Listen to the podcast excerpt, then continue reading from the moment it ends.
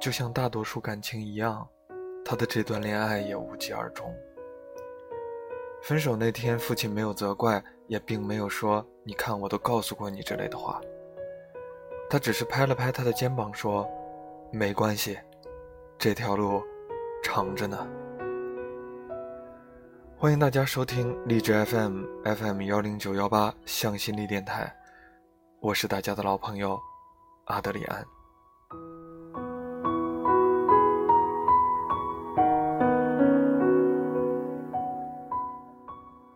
父母离婚的时候，他大概才上一年级。那个时候，自己对离异或者单亲并没有太多的概念，只是不能理解为什么要和母亲搬到不远的新家里。父亲每周末雷打不动地带他出去，或者是逛公园，或者是去考古探险，或者去田野里观察麦浪。但是他却从来不在屋里停留。有几次他问起来。父母都找各种理由搪塞过去。虽然年纪小，但他好像也知道这个话题的禁忌，索性就不再开口了。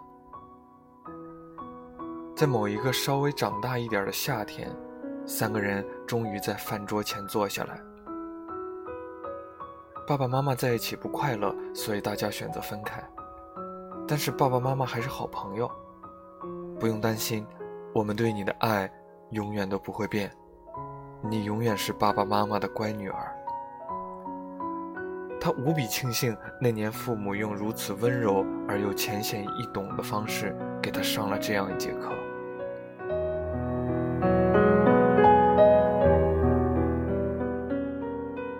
青春期之后，他有了少女的心思和秘密，学业重压下的他，周末显得弥足珍贵。他再也不愿意同父亲出门。寥寥的见面也变成了各种不耐烦的言语。跟你讲，你也不懂啊。我知道了，你不要管那么多啊。就这样吧，我和别人看电影了。这个本来就话不多的中年人，不知道怎么去和年轻的少女交流。他也无法去给第一次陷入爱情的女孩任何安慰。作为一个旁观者，他一个过来人的建议，总会被叛逆的女儿因为老派而保守而全盘否定，这让他有些挫败，也有点忧伤。从那个时候起，两个人的交流变成了简单的嘘寒问暖，一周一次的见面也渐渐越来越少，最后变得沉默不语。大一新生开学那天是他和父亲待在一起最久的一天。尽管他再三保证自己能够平安到达学校，父亲还是第一次行使了自己的一票否决权。不行，女儿第一次出门，我要送她。两三个小时的车程，他一路都在看着窗外赌气。明明自己十八岁还要和父母待在一起，这一点儿都不酷。到了学校。他迫不及待地把父母推出宿舍，挥手告别。终于离开了家，终于开始自由了。而那天夜深，他就怎么都睡不着，一闭上眼睛就是父亲扛着行李的背影。他是什么时候变老的呢？那个能一把把他抛到空中的男人去了哪儿呢？一切事情的转机都发生在大学毕业的那年。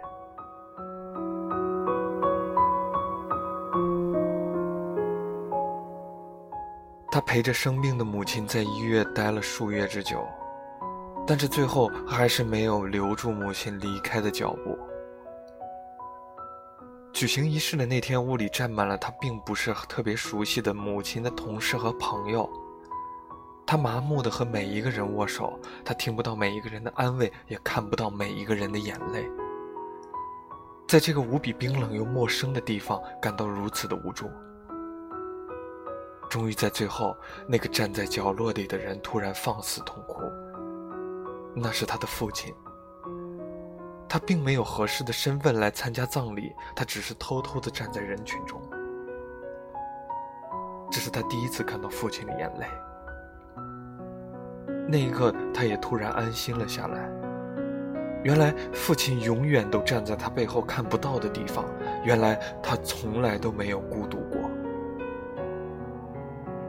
之后，他和父亲并没有再提起那天的眼泪，也没有提起这些年各自的生活，就像是一场梦，就像是什么都没有发生。每个周末，他又和小时候一样，到父亲的住处陪他坐一会儿。有时两个人开瓶小酒，谈天说地。也是这个时候，他突然发现父亲是如此新潮的老头儿。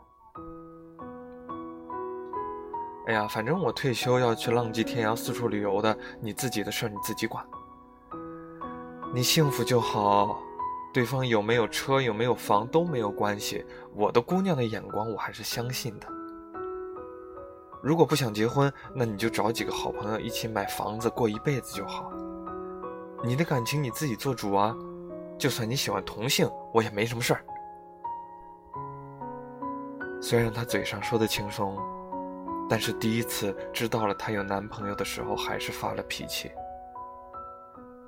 我不觉得他能够好好的照顾你。你明明让我自己做主，你说话却一点都不算数。两个人争执不下，他饭也没有吃完就夺门而出。晚上的时候，他收到父亲的短信，有些话不知道怎么说，我写了封信给你，在你桌子上。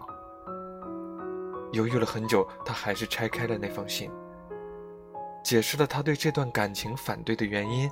在信的后边，他大概也讲到了自己的理解。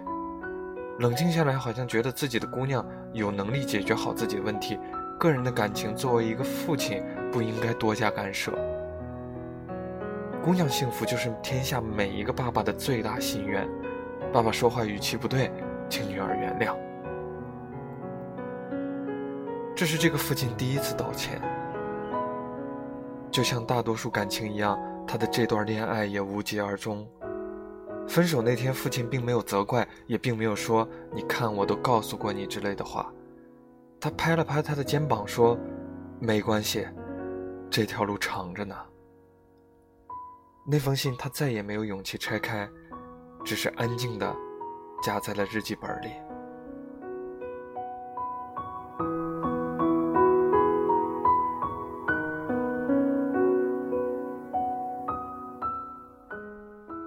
老梁是个做了三十年餐饮业的老男人，祖籍河南，在西安回民街的一个小胡同里迎来了他第一个千金。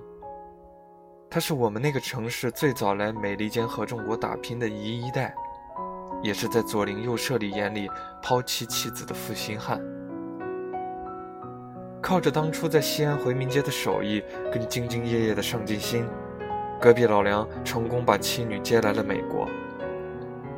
虽然一家在异国他乡的土地上团聚，但老梁的心中最大的遗憾是，他缺席了女儿人生中最重要的十四年。女儿第一次背起书包上学堂的样子，第一次换牙，第一次骑自行车，还有数不清的第一次，他都不在身边。一次酒后，老梁涨红了脸，拍着桌子狠狠地说：“去他妈的美国！再给老子一次机会，打死都不来！老子这辈子最遗憾的事情就是没参加过一次女儿的家长会，哪怕一次也好。”说完，这个四十多岁的男人哭得跟个孩子似的。没错，老梁就是我爸。我爸这辈子的最大爱好就是做饭给我吃，做了三十年的厨子，每天跟锅碗瓢盆打交道，然后下班回家，他还是那个冲着抢着要做饭的。有时候我无心说出的想吃的东西，第二次准能出现在我们家的饭桌上。我想，也许这是他想要弥补那些未能出现在我生命中的日子。我曾经恨过他。恨他如此狠心，可以就这么一走了之，不管不顾。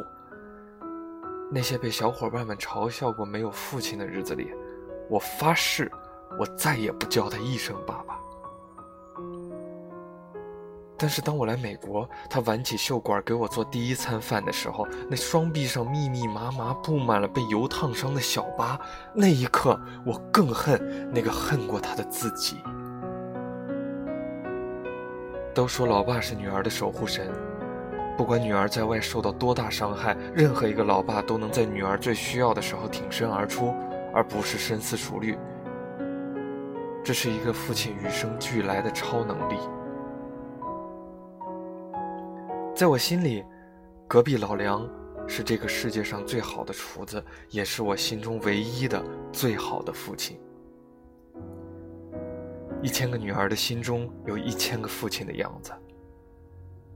父亲是我曾经无法逾越的高山，也是温暖的臂弯。他有着最深的沉默，但是又有着最坚韧的承担。我们也许永远不会变得像父亲那么勇敢，但是嘿，老爸，我只希望未来的你永远健康快乐。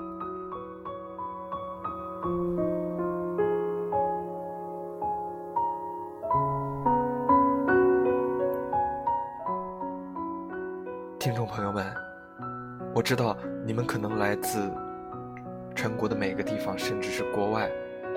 你们有的在工作，有的在读书，但是你们有多长时间没给自己的老爸打一个电话了呢？如果听完了我这期节目，觉得自己是不是该给自己的老爸打个电话呢？我也希望你们的老爸能够永远的健康快乐。我是大家的老朋友阿德里安。听完节目之后。给老爸打个电话吧。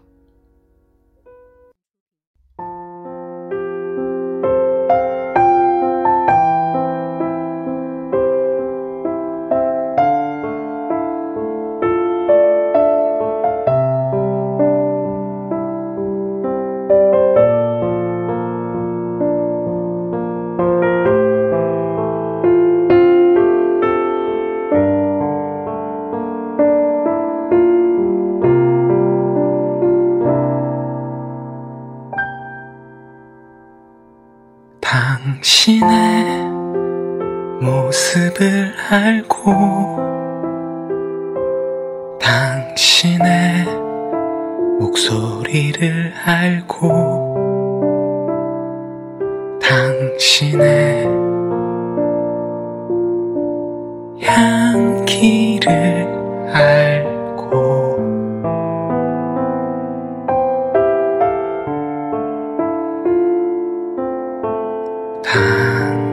당신의 이름을 알고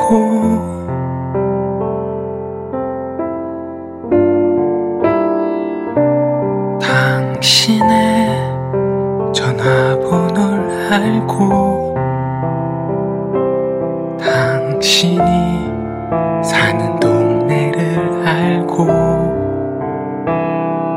당신의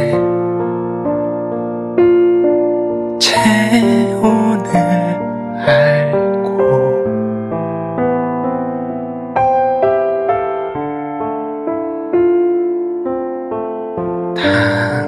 당신의 습관들을 알고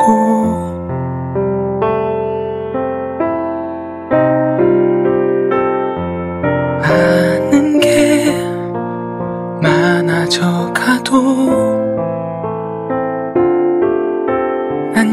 여전히 당신을